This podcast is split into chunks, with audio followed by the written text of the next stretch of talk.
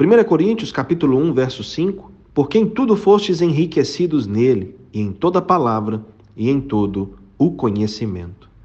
Não podemos esquecer que esse nele é sobre Cristo, é Jesus.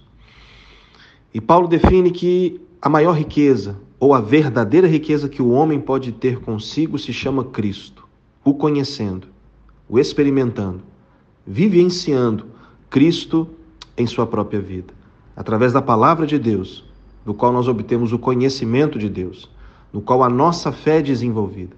A fé vem pelo ouvir, ouvir a palavra de Deus. Muitos acreditam que ser rico é ter muito dinheiro, é ter um enorme patrimônio, é viajar o mundo e gastar todo o dinheiro que se possui. Que ser rico é fazer o que bem entende, o que bem quer, na hora que quer. Mas quando nós nos voltamos para a palavra de Deus, chegamos à conclusão de que a verdadeira riqueza é aquele que está em Cristo Jesus, é aquele que o conheceu, é aquele que está sendo transformado por ele, é aquele que foi salvo por ele, é aquele que de fato agora carrega Cristo em seu coração, é aquele que, é aquele que prossegue o conhecendo é aquele que retém a palavra ao seu coração, é aquele que vive o evangelho literalmente, é aquele que vive um chamado, é aquele que vive um propósito, é aquele que está no centro da vontade de Deus.